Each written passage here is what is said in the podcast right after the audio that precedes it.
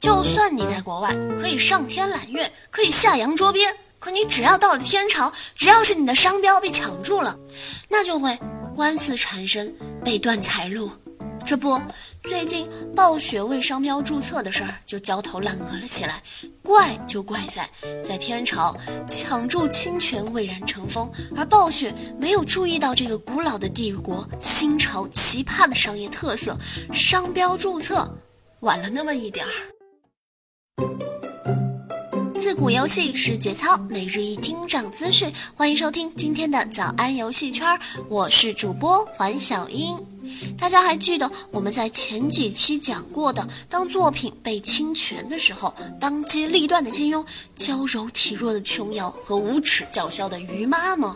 最近呢，暴雪也惨遭侵权，炉石传说的商标已经被百度抢注了。大家没有听错，就是众里寻他千百度的那个百度。就在暴雪准备去注册《魔兽英雄传》的商标的时候，上海的一家游戏公司又提出了异议呀。于是，《魔兽英雄传》的商标注册就被商标局驳回了。小英在这里预告，这场宫斗戏接下来的看点就是暴雪会像金庸老爷子那样二话不说直接法庭上见，还是会像孱弱的琼瑶奶奶在微博上面哭诉一下无情、无耻、无理取闹。这件抢注商标事件的主角百度，其实呢也是侵权之风的受害者。烤肉啊、避孕套啊，都曾经使用过百度的名头。这下可好，百度就是在备受欺凌之后绝地反弹，也出去抢注别人的商标，这一手玩得溜。在二零一三年的七月份，百度就提交了包括《炉石传说》在内的九枚商标的整整四十五项注册申请。九枚商标都是其他人运营过的游戏，和百度没有半毛钱的关系。虽然呢，早就在二零一三年初，暴雪就申请了《炉石传说》商标的注册，在注册在先原则的制约下，百度不可能注册成功。但是在暴雪为《炉石传说》申请游戏商标的同时，百度为《炉石》传说申请的商品类别还包括了动画片啊、在线图书啊、杂志出版呢、直接邮件广告啊、替他人推销啊、电视播放啊，甚至就业指导等与游戏没有半毛钱关系的项目。唉，这种宁可错注三千不能漏注一个的风格，还真是符合百度搜索引擎事无巨细的态度。不过抢注商标这个事儿呢，也怪暴雪自己缺心眼儿。暴雪对中国特色其实是认知已久的，早在零六年注册《星际争霸》《魔兽争霸》和《暗黑破坏神》的时候，这三个商标就被浩方平台捷足先登了。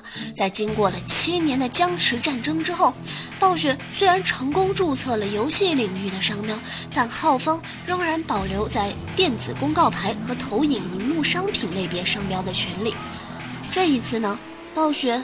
好像又忘记注册《风暴英雄》了，结果让两个专注于山寨《火影忍者》和《海贼王》的手游公司先行注册了商标。嗯，我怎么有一种会先玩到《风暴英雄》手游的预感呢？还是密室逃脱类的？说到这个侵权呢，真是天朝游戏圈的一个特色。别的不说，我们就来看看传奇。迄今为止呢，还有无数的三流夜游打着刷白猪、爆屠龙的广告语，和用当年传奇一模一样的界面吸引玩家。侵权之后能赚就赚，被告了咱就散。万一没有被发现，嗯，就能赚得盆满钵满，何乐而不为呢？市场逐利之风不减，道德节操水平不增，那侵权的风气便只能继续。的招张了，各游戏厂商应该增强警惕意识，我们玩家也应该斟酌所玩游戏是否合法，省着玩着玩着游戏突然封停，人财色两空啊！咱们节目这么正能量，我要在这里强烈的建议教育部把早安游戏圈列为课外必听栏目，放在新闻联播的中间播出就可以了哈。我要求也不是很高，咱们的节目每天都普科普法，结尾还不忘记总结升华，保证天朝的娃娃在听了之后增长经验，少犯错误，治好网瘾，再也不会意外怀孕啦。诶，好像哪里不对。福利来了。在昨天的节目播出之后呢，我发现很多听众朋友们呢，都在玩忍者必须死。今天小英就为大家带来了忍者必须死的大礼包。现在在游戏云助手网易看游戏的早安游戏圈下方，留下你手机中的忍者必须死的 ID，我会抽取幸运观众送给你忍者必须死的大礼包哟。大家不要忘记互相加好友哟，要发扬早安游戏圈的精神，互赠饭团儿。如果你不幸的倒在了通往终点的路上，还能多召唤几个备胎接力，不要一个人战斗。你看看啊，哪个成功人士奋斗的道路上没躺着几个曾经为他卖过命的备胎？据说姜文的电影《阳光灿烂的日子》就是刘晓庆奶奶凑钱帮他拍的。对，这就是个很硬、很硬、很硬的广告。那今天的节目就是这样啦，我是主播黄小英，明天同一时间。听说有人听不到“拜拜”这两个字，就会以为节目没完，直到第二天的五点钟听到了第二期的“拜拜”，才会从马桶上站起来。这是病，得治。拜拜，拜拜，拜拜，拜拜，拜拜。